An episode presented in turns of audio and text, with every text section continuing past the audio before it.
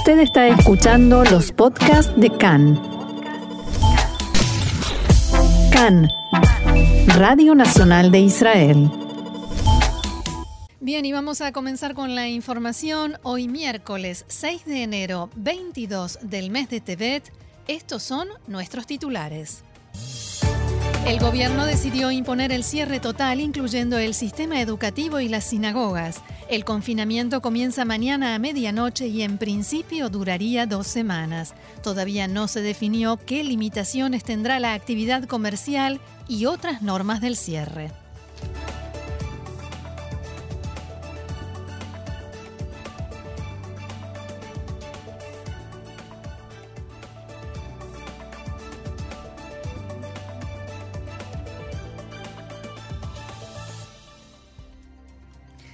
Vamos entonces al desarrollo de la información. Muchas gracias, Roxana. Comenzamos como cada día con los datos de coronavirus. El Ministerio de Salud informó que ayer se registraron 8.175 nuevos casos de infectados por coronavirus.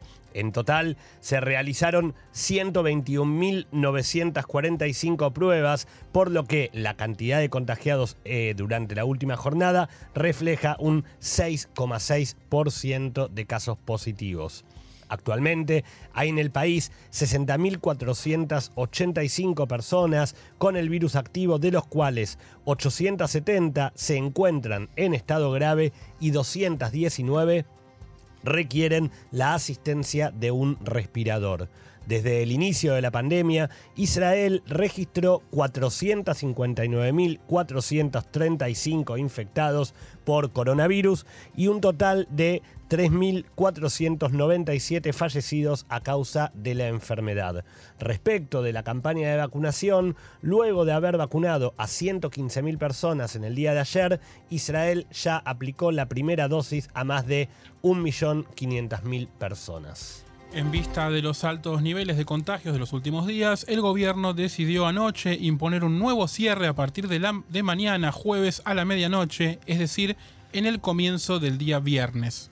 El cierre regirá durante 14 días y contempla la suspensión de todas las actividades del sistema educativo, exceptuando la educación especial. Además, continúan las restricciones para circular a más de mil metros de los hogares y de realizar visitas a familiares o amigos. La novedad es que se redujo el número de participantes que pueden juntarse en determinados lugares. En espacios abiertos podrán reunirse nada más que 10 personas cuando hasta ahora podían hacerlo 20 y en lugares cerrados podrían juntarse 5 personas, podrán juntarse 5 personas cuando hasta ahora solamente podían hacerlo 10 pero ¿cómo va a ser la actividad comercial? ¿Qué, cambia? ¿Qué cierra? ¿Qué no cierra, Roxana? Bueno, la actividad eh, comercial se reduce a lo considerado esencial, aunque el gobierno no definió por el momento una lista concreta. O sea, cuando terminó la reunión de anoche, los ministros habían decidido el cierre, pero no los detalles, digamos así, las normas, el reglamento y entre estas, eh, estos detalles qué estará abierto y qué no. O sea que lo que no definieron es cuál va a ser el costo total del cierre para la economía israelí. Anoche habían decidido que solo los lugares de trabajo considerados esenciales seguirán funcionando, o sea que los lugares de trabajo sin atención al público no podrán seguir abiertos, tampoco con fórmulas diferentes como se hizo en la primera o en la segunda vez, o ahora que si 30%, que si 50%. No, se acabó, no hay eh, apertura de lugares con, con y sin atención al público. En la reunión de ayer, el Ministerio de Salud exigió reducir la lista de lugares de trabajo que se definan como esenciales, y esa sería la gran diferencia con los cierres anteriores. Algo que definen hoy, que están discutiendo hoy los ministerios de salud y de Hacienda. Y hay un detalle importante a tener en cuenta. Los lugares de trabajo considerados esenciales son al mismo tiempo aquellos con el mayor nivel de productividad y cuya influencia en la economía y en la productividad a nivel nacional es muy significativa. Hablamos de La industria del sector de las finanzas, de infraestructura, parte de las compañías de alta tecnología también se está considerando incluirlas en esta lista de excluidos, valga la expresión. Por tanto, mientras no se defina la lista completa, no se sabrá cuál será el costo del cierre. Según esto, y cuanto más se reduzca la lista de lugares abiertos, lugares de trabajo abiertos, el costo puede ir de los 2.000 a los 7.000 millones de shekel por semana de cierre y además decenas de miles de israelíes perderán sus puestos de trabajo en las próximas semanas. Sobre este tema, Roxana, el Servicio de Empleo informó que en las últimas 24 horas se registraron 3.400 nuevos desempleados y desde el domingo ya suman 56.000. La mayoría de ellos son personas que fueron obligados a tomar vacaciones sin goce de sueldo. También se informó que un tercio de las personas inscriptas para buscar trabajo en estos días se desempeñaban en el rubro de ventas, que definitivamente pasa a ser otro de los sectores más afectados. Pero además cuando decimos se registraron, se registraron en el servicio de empleo, o sea, son personas que están buscando trabajo, no son todos los desempleados. Atención a esto. Y no, perdón, lo que decíamos son 3.400 o 56.000 personas, punto. Sí, sobre todo. El jefe de gabinete de expertos del Programa Nacional de Lucha contra el Coronavirus Maguen Israel, el profesor Ram Balitzer, advirtió que la cifra de contagios de coronavirus en Israel ha llegado a un récord sin precedentes. En declaraciones a Cannes, Balitzer recordó que anteayer se sumaron en un solo día 130 nuevos pacientes 130 nuevos pacientes en estado grave. También estimó que en un plazo de 10 días se reducirá la cantidad de pacientes en estado grave debido al impacto de la campaña de vacunación. El profesor Balitzer dijo también que la mutación británica cambia las reglas de juego y nadie sabe qué influencia tendrá. Abro comillas, la estimación es que la vacunación es efectiva contra esta cepa y por ello se hace necesario intensificar el ritmo de vacunación y centrar el esfuerzo en la población de adultos mayores y en la población de riesgo. La reunión de gabinete duró varias horas, ¿no es cierto, Roxana? Hubo varias discusiones, algunas bastante intensas, pero al menos esta vez llegaron a un acuerdo y tomaron una decisión en conjunto, que fue la de el cierre total. De todas maneras, una vez más, la política se mezcló con las decisiones concretas relacionadas con el cierre, tal como sucedió en los confinamientos anteriores, aunque esta vez a menos de tres meses de las próximas elecciones. Así es, el ministro David Amsalem del Likud exigió en el, debate que se impongan restricciones al sistema judicial, o sea, a los tribunales y a las manifestaciones durante el cierre. Los ministros de Azul y Blanco reaccionaron con un fuerte ataque y le pidieron, dicho esto entre comillas, que no mezcle la política con los temas que se estaban debatiendo. Por ejemplo, la ministra Pnina Tamano Yata de Azul y Blanco lo atacó en forma frontal eh, a Amsalem y lo acusó de aprovechar la situación para saldar cuentas con el asesor letrado del gobierno. Esto, por supuesto, refiriéndose en forma indirecta a las causas que se siguen contra el primer ministro Netanyahu y sugiriendo que en realidad lo que están buscando es la postergación del comienzo del juicio que está prevista para dentro de unos días. Amsalem, por su parte, no se quedó atrás, especialmente en el tono, y le gritó, no me pongas puntaje, yo soy quien se preocupa por los ciudadanos israelíes. Finalmente, Amsalem fue el único ministro del gobierno que votó en contra del cierre porque justamente no hubo consenso para limitar las manifestaciones y el funcionamiento de los tribunales. El ministro Ariel Deri, que también es líder del partido ortodoxo Jazz, dijo que comprende la situación, que él sabe que hay que imponer el cierre, pero que no puede votar a favor de cerrar las sinagogas, que eso es lo que sucede cuando no se pueden reunir 10 personas en la práctica, no hay rezos, eh, no puede votar a favor de eso, eh, digamos, de facto, de hecho, con lo cual se abstuvo en la votación. Las normas específicas relacionadas con la educación todavía no han sido publicadas, pero lo que se sabe hasta ahora es que las restricciones irán desde jardín de infantes hasta el último curso del secundario, con excepción de la educación especial y los internados que también quedarán exceptuados del cierre.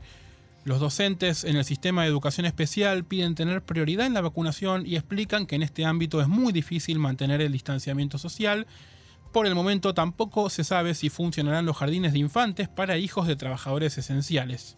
De esta manera el gobierno tiene que aprobar las normas específicas para el sistema educativo, pero una vez que esto suceda, la Comisión de Educación de la Knesset tiene que aprobar el reglamento.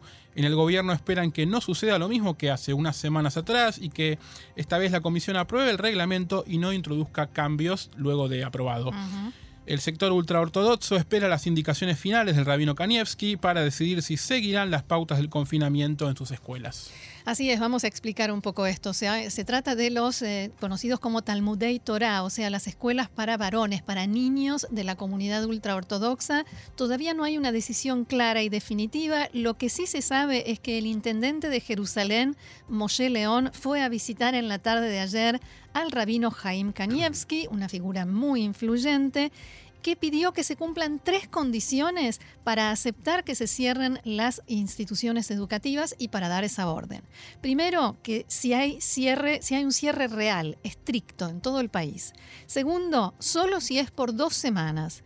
Y tercero, si vacunan a, a los docentes en estas dos semanas. Allegados a Moshe León dijeron que el rabino Kanievski aprobó, autorizó el cierre bajo esas condiciones. Sin embargo, Khan pudo saber que directores de instituciones educativas ortodoxas privadas también fueron a ver al rabino Kanievski para consultarle qué hacer respecto del cierre y a ellos les dijo que si pueden controlar la situación sanitaria y cuidar que los alumnos permanezcan sanos, entonces pueden seguir abiertos y dar clases incluso dentro del cierre de estas dos semanas, dentro de este confinamiento. Por tanto, no hay una instrucción clara, no hay un comunicado oficial ni una decisión formal. Habrá que ver cómo se desarrollan los acontecimientos. Precisamente este mediodía se dio a conocer la siguiente noticia y es que en Beitar Ilit la policía dispersó la celebración de la boda del nieto del rabino del movimiento hasídico Abraham Itzhak en la que participaban cientos de Hasidim sin mascarilla ni distanciamiento social. La policía informó que los presentes arrojaron piedras contra los efectivos policiales. En el lugar hubo varios incidentes violentos y algunas patrullas resultaron dañadas. Después que la aglomeración se dispersó, la policía citó a declarar a los organizadores de la celebración. Sobre estas cuestiones habló esta mañana en Cannes el ministro de Salud, Julie Edelstein, la pregunta primera es, ¿este nuevo cierre será diferente del Hetzi Seger o el medio cierre en el que nos encontramos ahora? Espero que no haya ninguna similitud entre nuestra situación de hoy y el cierre que el gobierno decidió imponer por dos semanas. Lamentablemente, nos encontramos en un brote tan grave que hubo consenso en el gobierno entre los ministros a pesar de las elecciones, a pesar de todas las cuestiones políticas, todos comprenden que la decisión que yo propuse como ministro de Salud es indispensable y me alegra que todos los ministros la aceptaran. ¿Y la policía lo hará cumplir durante el día, de noche, en todos los sectores de la población, incluyendo los ultraortodoxos?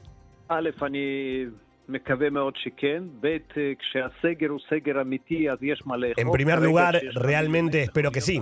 Segundo, cuando el cierre es un cierre real, hay algo para imponer y controlar. Ahora, con millones de vehículos en las rutas y millones de ciudadanos afuera, ninguna policía puede controlar esto. Y hay que recordar que en todos los sectores de la población hay un brote gravísimo, con cifras que llegan al doble, el doble de lo que teníamos antes del cierre de Roya Yaná. Por eso creo que todos nosotros no tenemos que esperar que un policía nos indique qué hacer, sino cumplir las normas. ¿Se puede esperar que esta vez también el sistema educativo ortodoxo cumpla las restricciones? ¿El rabino Kanievski dio su aprobación a la decisión del gobierno?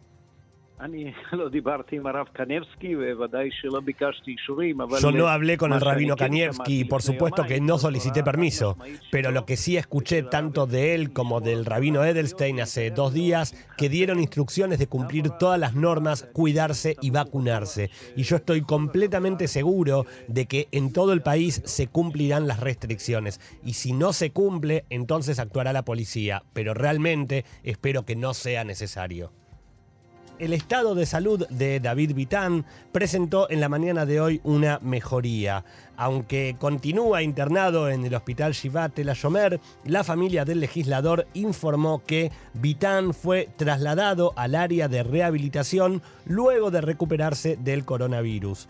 Dentro del centro médico manifestaron también que Vitán continúa en observación para poder monitorear el grado de su evolución. Y la secretaria de la Istadruta Morim, el, el, sindicato de maestros, Yafa Ben David, criticó la postura del gobierno de no cerrar la educación especial durante el próximo confinamiento de 14 días.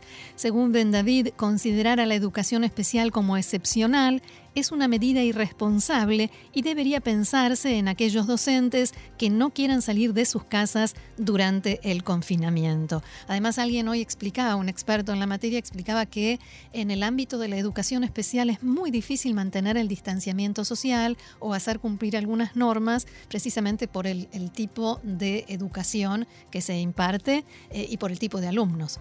Y además, Yafa Ben David volvió a plantear la postura del sindicato sobre la vacunación vacunación de todos los maestros del país. En este sentido, Ben David manifestó que si hasta el 12 de enero no están vacunados todos los docentes, cerrarán todo el sistema educativo. Agrupaciones de niños perdón, agrupaciones de padres de niños con cáncer pidieron en la tarde de ayer a la Comisión de Vacunación contra el Coronavirus que se otorgue mayor prioridad a los niños con cáncer a la hora de vacunarse. Dicha solicitud manifiesta el nivel de cuidados intensivos que deben tener los niños y el miedo a infectarse tanto en niños como padres. Las agrupaciones presentaron un escrito acompañados por directores de departamentos de oncología pediátrica de varios hospitales. Por su parte, la comisión respondió anunciando que tratarán el tema en su próxima reunión. Y cambiamos nuevamente de tema porque el asesor letrado del gobierno, Abihai Mandelblit, dijo en la tarde de ayer al Tribunal de Distrito de Jerusalén que él autorizó las investigaciones policiales sobre el primer ministro Benjamin Netanyahu. Mandelblit respondió así al reclamo de los abogados defensores de Netanyahu que alegan que el asesor letrado aprobó las investigaciones en forma retroactiva, o sea que la policía comenzó a investigar y después pidió o recibió esa aprobación y que por lo tanto no se siguió el procedimiento establecido y los cargos contra el primer ministro deben anularse. Según la ley, las investigaciones relacionadas con un primer ministro necesitan la aprobación previa del asesor letrado del gobierno. Mandelblit indicó que no hay un registro escrito de la aprobación y que no existe una obligación legal de autorizar las investigaciones penales por escrito. También sostuvo que supervisó el proceso cuidadosamente y que tiene documentación de reuniones que confirman su participación. Desde el Likud reaccionaron diciendo que la respuesta de Mandelblit prueba que la fiscalía mintió y nunca hubo aprobación del asesor letrado para abrir una investigación del primer ministro, lo que va en contra de la ley básica de gobierno y por lo tanto que la investigación contra el primer ministro es ilegal.